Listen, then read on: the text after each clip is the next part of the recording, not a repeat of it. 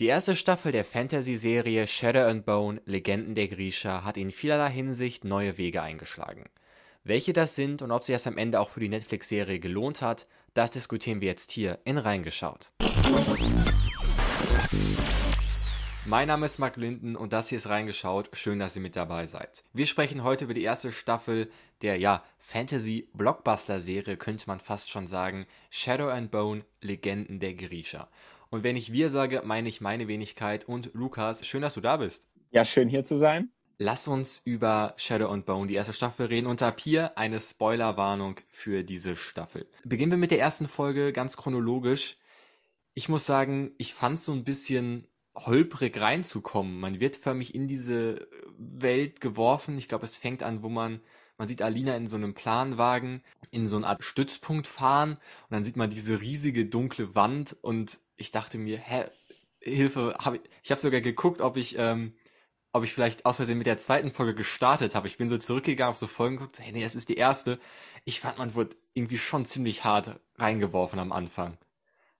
Also so eine Flur ist jetzt auch nicht selbsterklärend.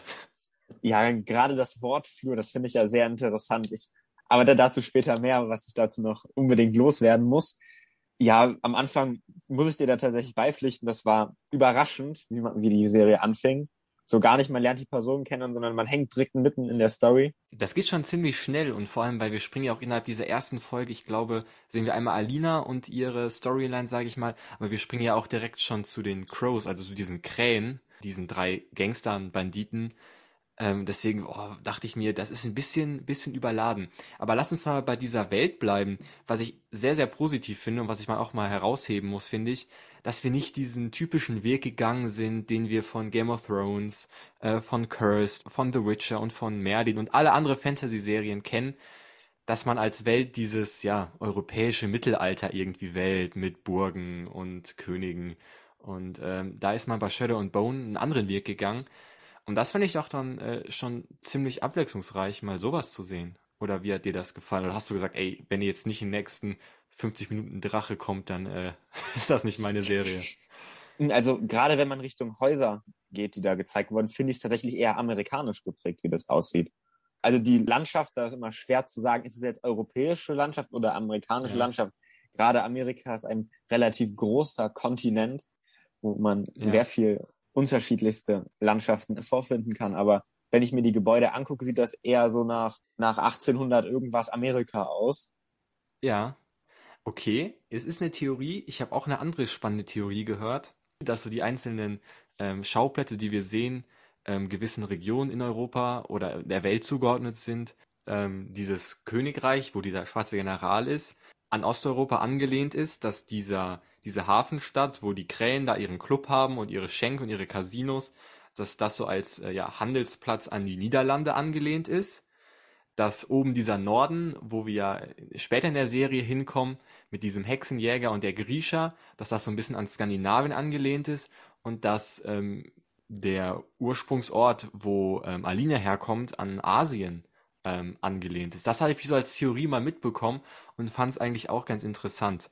Ähm, aber interessant, wie diese Welt, und die scheint mir ja riesig zu sein. Also ich finde, man hat so Lust, einfach mal zu wissen, ey, wo ist denn was? Ich meine, äh, der Süden wurde am Anfang kurz erwähnt, dass da auch irgendwie Feinde sind oder so.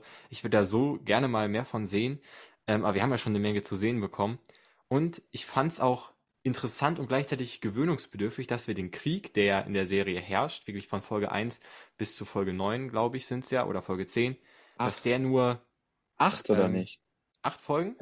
Doch, es sind acht Folgen. Äh, hast du vollkommen recht, es sind acht Folgen. Ähm, und dass dieser Krieg nur Kulisse ist, das fand ich auch mal, also mehr oder weniger im, im Hintergrund steht, dass er nur Kulisse ist, fand ich auch mal interessant zu sehen. Ja, es, es geht halt viel mehr um die Flur, die das große Problem ist und mhm. alle Probleme mit sich bringt, als der eigentliche Krieg. Den kann man die ersten vier Folgen über gar nicht so ganz nachvollziehen. Wer kämpft denn ja. dagegen wen und warum? Scheint auch nicht wichtig zu sein irgendwie. Aber kommen wir mal zu Flur. Was war dein erster Eindruck, als du diese riesige Wand gesehen hast? Das ist ja, glaube ich, äh, ziemlich am Anfang sieht man die. Wann hast du die begriffen? Also ich fand das tatsächlich ziemlich lächerlich. Muss ich sagen, ich, ich fand, ich fand diese Idee im, im Nachhinein ist die cool, aber als, als es anfing mit dieser, mit diesem großen Rauchwolke, wo man nicht Mhm. durchgehen kann, weil man sonst stirbt, warum auch immer, aber es war ja am Anfang auch nicht ganz klar, was passiert eigentlich, wenn man da von den, von den Wegen Mhm. abkommt, beziehungsweise wenn das, Mhm. wenn da kein Licht ist. Aber am Anfang, weiß ich nicht, so, so, eine, so eine große dunkle Wolke hätte ich mir gruseligeres vorgestellt, eher so ein Wald oder sowas. Ja, ey, ich gebe dir 100% recht. Ich dachte auch erst von außen so, ey, was für eine coole Idee irgendwie, weil irgendwie hat man das nie gesehen. Und es hat auch, hat wahrscheinlich auch Vorteile, diese Flur einzubauen. Aber als sie reingegangen sind, dachte ich mir auch so, okay, wow, das ist einfach irgend so ein Ödland und da fliegen halt so wieder so irgendwelche Flugtiere rum und so. Das ist so null mysteriös und auch man ist halt da, glaube ich, in den ersten 20 Minuten der Serie reingegangen und also komplett durchgefahren, ja. Dachte ich mir auch so, ja, ich hätte mir auch irgendwas cooleres, cooleres gewünscht, so vielleicht auch so irgendwie so waldähnlich oder so. Das wäre wäre irgendwie cooler anstatt so. Und vor allem auch wie schnell die da durch sind. Ich meine, ach keine Ahnung, sie war nicht so mysteriös, nicht so angsteinflößend.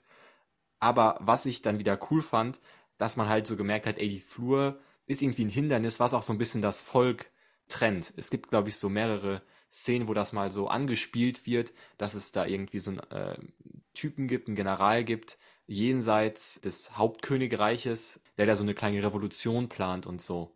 Und das fand ich dann vielleicht wieder ziemlich spannend zu sehen. Aber noch zur Flur. Ich wollte ja etwas sagen. Als du mir den Übersichtsplan geschickt hast und das Wort Flur da drin stand, geschrieben wie der Flur, mu- musste ich erstmal schlucken. Und dann habe ich gegoogelt und festgestellt, die nennen das ja wirklich so. Die nennen das ja wirklich, Ach, das ist ja, das ist ja wirklich das richtige Wort dafür. ja, äh, du hast wahrscheinlich auf Englisch geguckt dann. Ich habe es auf Deutsch geguckt, aber wenn die von Flur reden, dann denke ich doch nicht an den Hausflur. Ich hätte das irgendwie anders geschrieben. Ja. Mit OU oder was, was auch immer. Was ich mich bei der Flur auch die ganze Zeit gefragt habe, äh, dieses ist ja so, so riesiger Rauch irgendwie, ob da irgendwo äh, John Locke drin ist. Nein. Gibt Ähm. es Podcasts ohne Lost? Bestimmt ein, zwei so.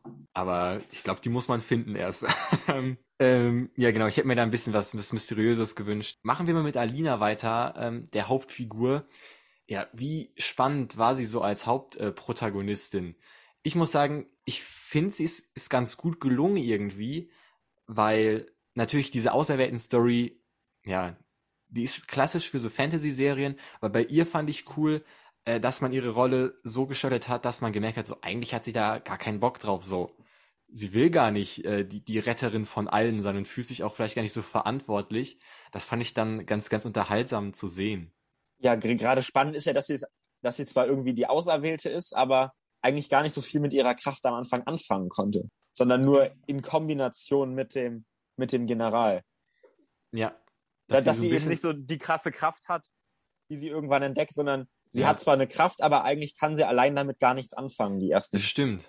mehreren Folgen über. Sie ist dann so ein bisschen abhängig von den, von den Griechern, damit die es äh, ihr so ein bisschen beibringen. Ähm, und ich fand, als sie in diesem Palast waren und hatte diese Ausbildung, hat es schon so ein bisschen, so ein bisschen Hogwarts-Vibes, fand ich, die Ausbildung und so. Und ich fand auch interessant, die anderen Griecher zu sehen, die alle unterschiedliche Fähigkeiten haben. Ich glaube, es gibt ja die, die Feuer äh, beschwören können, es gibt ja die, die Wind machen, es gibt, glaube ich, diese Schönheitsoperations ähm, äh, Griecher, was ja die äh, rothaarige Freundin von ähm, Alina da ist. Ähm, das fand ich ganz, ganz interessant zu sehen. Welche Fähigkeit würdest du sagen, ist so die krasseste? Die krasseste Griecher-Fähigkeit? Wa- Was heißt die kra- krasseste Fähigkeit? In Bezug auf die Welt, wo es die Schattenflur gibt, ist natürlich das Licht von Alina schon so Ja, krass wertvoll. ja. Okay, und ab, abgesehen von Alina? Ich denke, so fürs normale Kämpfen ist natürlich Feuer erstmal ziemlich nice. Ja, aber der, der auch. General, der unsterbliche General, der war doch ziemlich unsterblich, oder nicht? Der General Kirigan. Äh, Der ist halt auch ziemlich krass somit.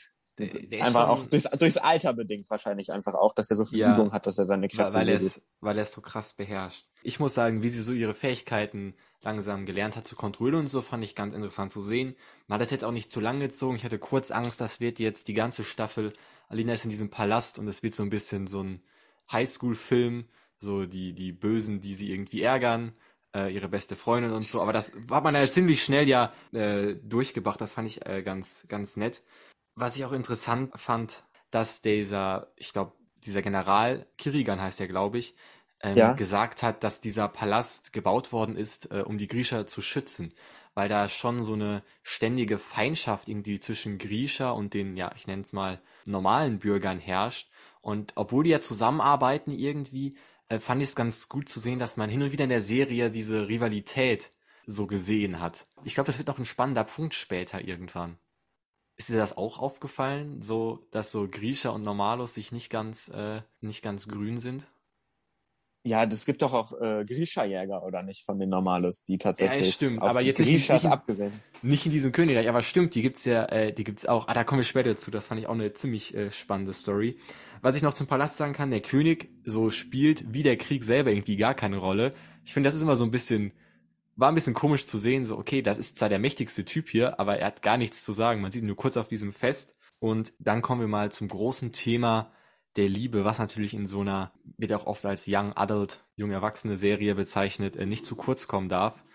Und als ich das gesehen habe, dachte ich so, okay, das ist so standardmäßig. Wir haben äh, das Mädchen, wir haben Alina, dann haben wir ihren Freund aus Kindheitstagen, den sie seit ihrer Kindheit kennt, aber äh, der mehr für sie empfindet, aber die beiden kriegen das irgendwie nie ausgesprochen, dann geht sie weg und trifft dann so einen anderen aufregenden, düsteren Liebhaber und dann entwickelt sich sowas und dann kommt ja äh, ihr Fährtensucher-Freund ins Schloss, dachte ich so, okay, und jetzt sieht er die beiden, wie sie sich küssen oder so. Und ich dachte so, uff, das ist mir, ist mir too much. Oder hast halt du, oder sagst schon du- 0815 so. ja, aber das wurde dann, fand ich sogar, fand ich sogar wurde gerettet. Weil gerade als die Liebe zwischen dem General und Alina so ein bisschen äh, Anschub bekommen hat, kam, finde ich, ein ziemlich krasser Plot-Twist. Sie ist halt zu dieser älteren Frau in dieser Höhle gegangen und jetzt sagt, ja, hier, der, dein Liebhaber, der General, ist eigentlich, wie wurde der genannt, der Ketzer oder was? Also der ganz am Anfang, der, die, der Erschaffer der Flur. Und das fand ich dann schon einen krassen Plot-Twist. Oder hast du gesagt, ja, äh, das habe ich kommen sehen? In, ir irgendwann musste das ja passieren. Das, das war doch eigentlich schon lange zu erwarten, dass der General da irgendwie mit drin hängt. Hm, fand ich gar Das nicht. war, das war seine Mutter, ne? Ja, ja, das fand ich auch spannend zu sehen. Und auch mit dem Hintergrundwissen, dass Herr Grisha nicht altern. Und ich glaube, die Schauspielerin, die diese Mutter in dieser Höhle spielt, hat schon mal jungen Leuten irgendwie Magie beigebracht. Ich glaube, sie ist diese Besenfluglehrerin aus, äh, aus Harry Potter gewesen, wenn ich mich nicht irre. Ähm, genau, das fand ich dann schon ziemlich spannend und ich fand, da sind auch die beiden Storylines und wir kommen gleich noch zu den Krähen, zu den Crows, sind so schön zusammengelaufen, als sie es erst nicht geschafft haben, Alina zu kidnappen, weil der Dirigent sie ja verraten hat und alles läuft schief und dann geht Alina einfach freiwillig in diese Kutsche rein. Ey, ich fand, die einen mögen sagen, das war vielleicht too much, aber ich fand es einfach äh, cool gelöst, weil weil es sowas ist, was man irgendwie gar nicht, gar nicht erwartet hat und die Serie dann schon zum zweiten Mal, fand ich, so standardmäßige Erwartungen aufgebaut hat. Also die erste Erwartung, ja, diese Dreiecksbeziehung und die zweite Erwartung, ja, typischer Heist-Movie, sie äh, klauen sie da raus, sag ich mal. Und dann haben sie zweimal, glaube ich, ich glaube, es war mehr oder weniger in der gleichen Folge mit so Erwartungen gebrochen. Äh, und das fand ich dann irgendwie schon ziemlich stark. Und ab dann fand ich, hat die Serie auch äh, unnormal an Kraft gewonnen. Da muss ich dir weitestgehend beipflichten. Ich, ich, ich hänge gleich noch in einem anderen Punkt drin. Ob er wirklich Ketzer hieß. Oder wie man den genannt hat, sorry. Der schwarze der, Ketzer. Der schwarze Ketzer, ne? Ja. Ich weiß jetzt nicht, das ist jetzt eigentlich nichts, was mich groß wundert. Die mussten sich Ja. irgendwann treffen. Die hatten das gleiche Ziel irgendwie. Die Überschneidung war ja, dass die, die Sonnenkriegerin da rausholen, die Alina. Und ich muss sagen, diese Zusammenführung, diese zwei Perspektiven fand ich aus dem Grund ziemlich cool, ähm, weil wir so zwei Sichtweisen hatten. Wir hatten einmal Alina und die Grisha und wir hatten einmal mit den Crows so, ja, die, ich will nicht sagen die untersten der Gesellschaft, aber so die einfache Gesellschaftsschicht, die irgendwie keine besonderen Fähigkeiten hatten, ähm, beziehungsweise keine magischen Fähigkeiten. Ähm, das fand ich dann ganz cool und auch dieses Hin und Her hat mich so ein bisschen an ähm, ich weiß nicht, ob du Herr der Diebe äh, geschaut oder gelesen hast, wo ja auch immer abwechselnd äh, unterschiedliche Perspektiven eingenommen werden. Wahrscheinlich gibt es auch viele andere Filme und Serien in diesem Stil. Das fand ich ganz gut. Dann lass uns mal über die Krähen reden oder die Crows oder wie auch immer. Die sind ja so ein bisschen die Fanlieblinge. Äh, sind es auch deine Lieblinge? Wir sind ja, wir sind halt alles keine Griecher als Zuschauer. Deshalb kann man sich schon mit den Personen, die keine besonderen Fähigkeiten haben, irgendwie mehr identifizieren, die halt Ja. ihr Menschen Möglichstes machen und damit trotzdem ja doch irgendwie Talent haben. Ja. Ja. Die können ja auf ihre Art auch irgendwie zaubern, so ein bisschen. Stimmt. Ein bisschen schon. Also sie haben, sind, sind jetzt nicht ohne Fähigkeiten, aber ähm, ja, stimmt. Nicht mit übernatürlichen Fähigkeiten ausgestattet. Ich finde auch, dass diese Chemie so zwischen diesen drei ganz gut rübergekommen ist. Also es hat alles so sehr, sehr natürlich gewirkt und ähm, auch diese Waage, dieser, ich glaube, heißt der, also dieser Chef, sag ich mal, äh, und seine beiden, ich nenne es mal Mitarbeiter, dass sie sich auch gegenseitig immer so ein bisschen, äh, ja, ja, oder seine, seine Crew, ähm, dass die halt hin und wieder so kleine Sticheleien machen gegeneinander und so. Das fand ich ganz unterhaltsam. Ich muss aber sagen, ab und zu waren die mir so ein bisschen an der Grenze zur Überzeichnung. Dass sie so sehr auf, ach, keine Ahnung, so comichaft und die sind jetzt da, um die, um die Gags zu machen. Beziehungsweise gerade der Schütze, Jasper oder Jesper. Ja. Da habe ich manchmal gedacht, so, das ist ein Tick zu viel vielleicht. Dieses, dieses Tick zu viel ist doch aber auch genau das, was die, die drei komplett auszeichnen, oder nicht? Die, die sind ja mhm. übertrieben in, de, in dem auch, wie mhm. sie handeln. Ich mhm. meine, allein den Plan, den sie fahren, das ist ja auch nicht so mal easy gemacht, sondern da muss man schon ziemlich eine, an der Klatsche haben, um auf so Ideen ja, okay. zu kommen. Okay, hast du recht, aber ich, ja, ab und zu laufen sie so Gefahr, dass man sie irgendwie so gar nicht gar nicht mehr ernst nimmt irgendwie. Aber ja, vielleicht ist das auch irgendwie so, so ein Merkmal, weil vielleicht alle anderen Sachen so ein bisschen ernst gehalten sind. Was ich dann aber ziemlich toll fand, war, dass man die am Anfang der Serie hat man die einfach nur so als Gangster, ähm, Heist-Movie-Protagonisten wahrgenommen. Aber ich fand mit der Zeit haben die sich emotional immer mehr geöffnet so. Also man sieht so diese Beziehung zwischen äh, Inef oder wie sie heißt, äh, die äh, ja die Kletterin und Cass und auch, dass man bei dieser, ja, dieser Kletterin oder dieser, ich weiß gar nicht, wie man sie nennt, diese Spionin, dass sie irgendwann Alina ja flüchten lässt, weil sie sagt, ich glaube, dass das die Sonnenkriegerin ist und dass man gerade bei ihrer Figur äh, dann über dieses Oberflächliche, sie kann einfach cool äh, Fassaden hochklettern und unerkannt verschwinden, dass man da dann tiefer reingeht und tiefer in diese Dreiergruppe reingeht, das fand ich doch dann ziemlich stark zu sehen, oder? Ja, da ist halt der starke Glaube dran, dass man die Flur so los wird. Der, der mhm. ja wichtiger ist als das Finanzielle, was bei den anderen beiden ja eher nicht so der Fall ist. Die wollten ja in erster Linie erstmal erstmal dick Geld machen. Ja, ja, stimmt, aber ich finde, nachher sieht man auch, sie handeln dann manchmal doch aus moralischen Gründen. Die kommen dann irgendwie hoch und das fand ich ganz cool zu sehen, wie sich das so entwickelt in der, in der Serie. Kommen wir mal zu einer weiteren Hauptfigur und zwar dem General ich weiß nicht, bis auf diesen Plot-Twist, den ich ziemlich gefeiert habe, finde ich, war er schon so ein bisschen hin und wieder so oberflächlich gehalten, so. So, ja, er trägt nur schwarz und keine Ahnung. Er hat jetzt keine, keine Tiefe und auch sein Antrieb, warum er das macht, habe ich nicht so ganz, ganz gecheckt. Was meinst du jetzt mit, was er macht? Äh, der wollte ja einerseits seine Kräfte mehren. Ja. Die ging ja immer wieder um Kräftemehrer und das Kräftemehrer so Grishas ziemlich krass machen. Ja. Ja, ich meine jetzt äh, seine, sein Vorhaben, die Fu irgendwie auszuweiten und so und alle zu unterwerfen. Und wenn das Motiv einfach nur Rache ist für irgendwas, was, was schon ziemlich lange her ist, finde ich das so ein bisschen. Ach, keiner. Ich, ich weiß nicht, wonach als, man sonst strebt. Ja, ich weiß auch nicht, aber irgendwie hätte ich mir gedacht, ich hätte es schöner gefunden, hätte man so einen Strippenzieher im Hintergrund, den man als, als Hauptgegner noch für spätere Staffeln hat, weil er kommt mir gar nicht als krasser Gegner so vor ist halt einfach ein, ein, krasser Griecher so, aber äh, ich bin nicht ganz warm mit ihm geworden. Aber versetz dich doch mal in die Situation dieser Figur. Du bist unsterblich, du bist schon ziemlich alt und du hast ziemlich krass Kräfte. Wonach solltest du denn streben aus der absoluten Herrschaft? Ja, ich verstehe schon, dass man vielleicht nicht viele Möglichkeiten hatte, einen Gegner zu gestalten, aber ich finde, ich konnte ihn gar nicht so als, als Gegner irgendwie äh, ernst nehmen. Und wenn man mal einmal Alinas Kraft gesehen hat, dann war ja klar, als ob jetzt er gegen Alina vielleicht noch plus noch andere Grieche ankommen wird. Ach, ich weiß nicht, ich fand es auch nicht so cool, dass er überlebt hat dann am Ende der Staffel. Ach, ich, ich weiß nicht, aber wir, wir, kommen, wir kommen gleich mal zum Finale. noch eine schöne Story, die ich interessant war, war die von dem Hexenjäger. Ich glaube, Nina und Matisse hießen sie ja, also die Grieche und der Hexenjäger.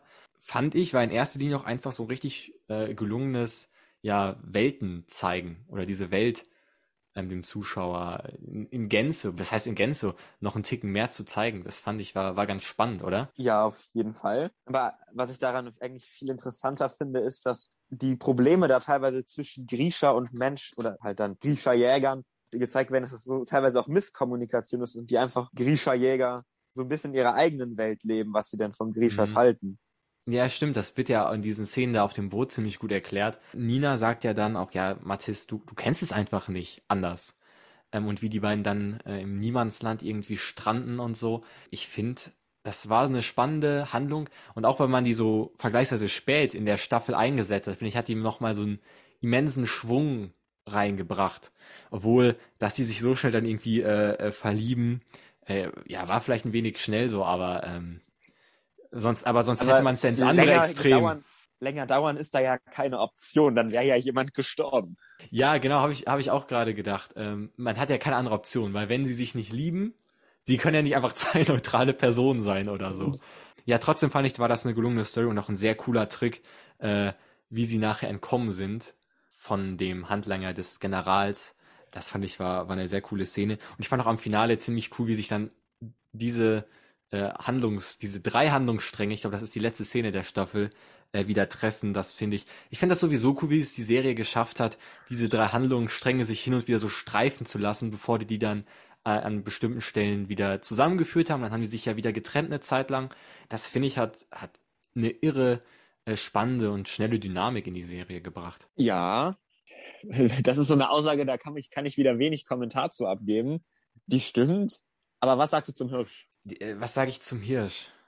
Ja, der, der Story-Idee mit den Kräftemehrern in Form von Tieren. Finde ich, finde ich spannend. Hat mich so ein bisschen an diese Horcrux-Suche aus Harry Potter erinnert. Ich fand's spannend und auch die, die Tatsache, dass der Hirsch ja getötet ist, hat mich auch dann ziemlich geschockt wieder.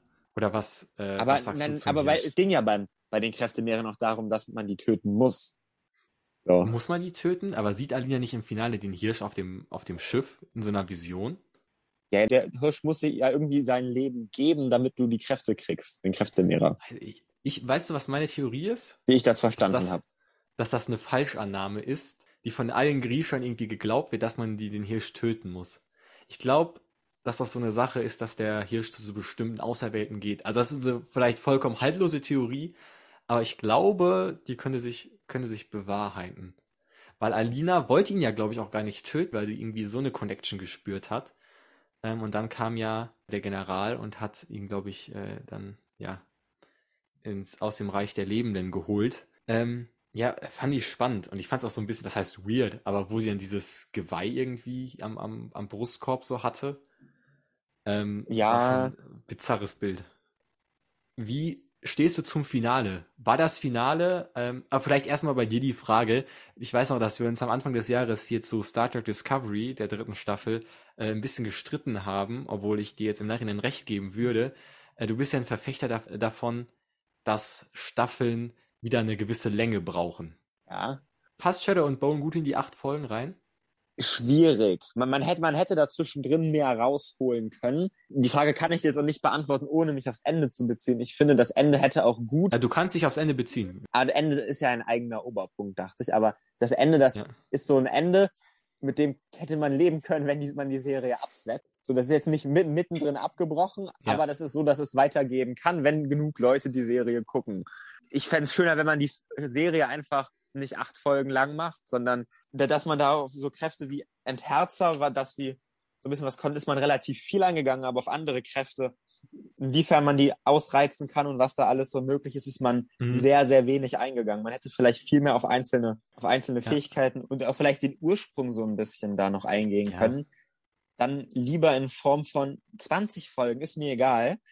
Gebe ich dir zu großen Teilen recht. Ich fand, am Anfang hat man gemerkt, man will da einfach Tempo reinbringen, man will, dass die Leute sofort in die Story geworfen werden, dass man bloß nicht aus Langeweile ähm, dann äh, die Serie abbricht oder so. Und das hat man so in den ersten zwei Folgen gesehen. Das äh, fand ich auch nicht sehr elegant, äh, muss ich sagen.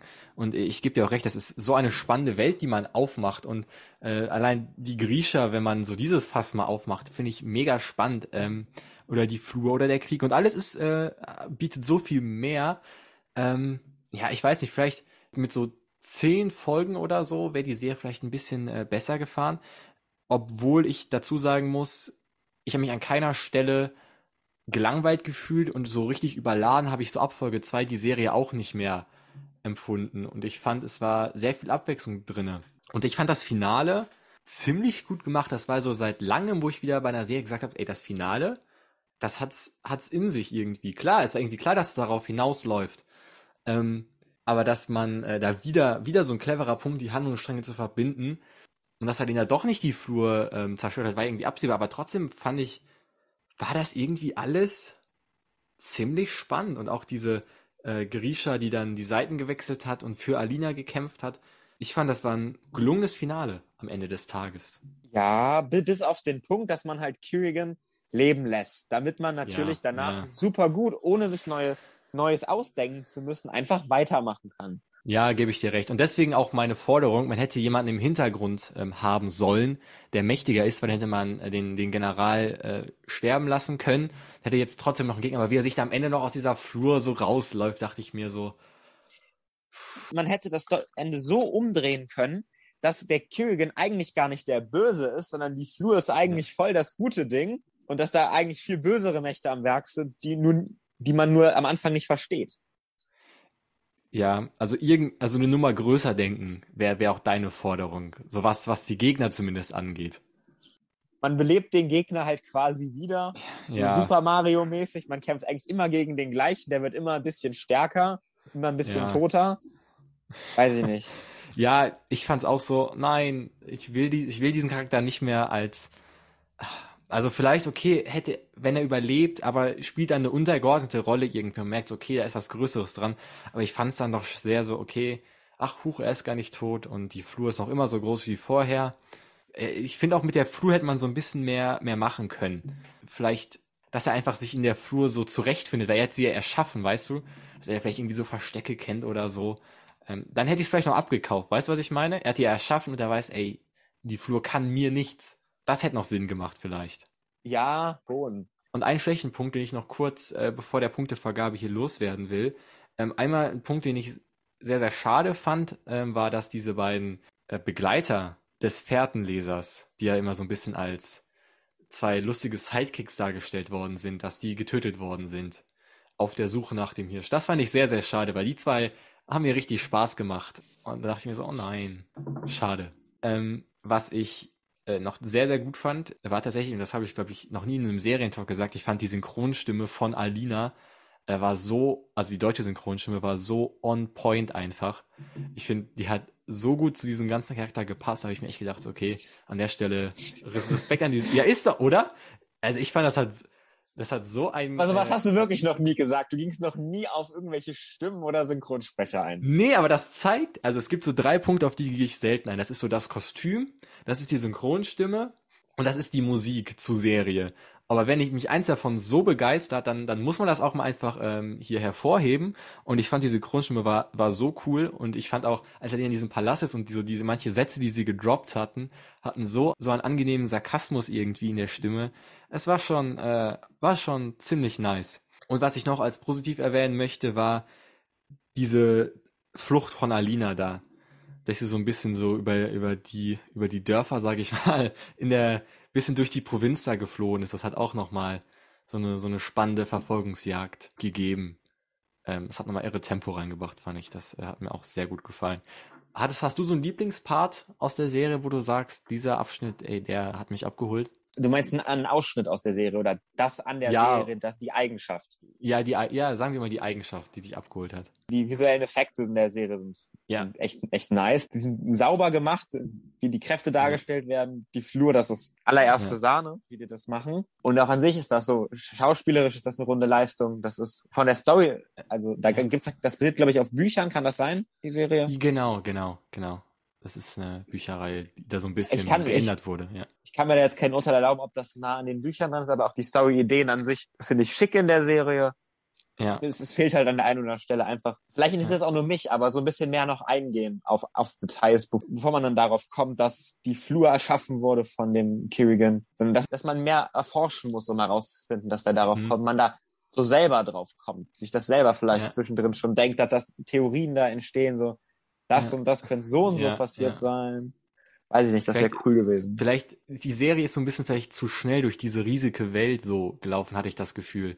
Ähm, und das, äh, denke ich mal, ist auch der Konsens, glaube ich, von dem, was du meinst. Ähm, und ich habe das Gefühl, nach diesen acht Folgen habe ich nur einen Bruchteil dieses Universums gesehen und ich äh, bin deswegen so gehypt, mehr zu sehen. Und ich glaube tatsächlich, dass das eine Serie ist, aus der noch so viel mehr entstehen kann. Also diese Serie ist okay. für keine Ahnung wie viele Staffeln, bin ich ganz ehrlich. Und man kann auch da, irgendwann wird man da wahrscheinlich mit Spin-offs arbeiten können, wenn es wenn geguckt wird natürlich. Ich finde, ähm, das ist, ist vielleicht ein Franchise, der sich in den nächsten paar Jahren aufbauen wird, weil man immer das Gefühl hat, ey, da ist noch so, so, so viel mehr drinne also ich würde mir das vielleicht wünschen, aber ich, ich teile die Einschätzung gar nicht. Hm, hm, wir, wir werden sehen.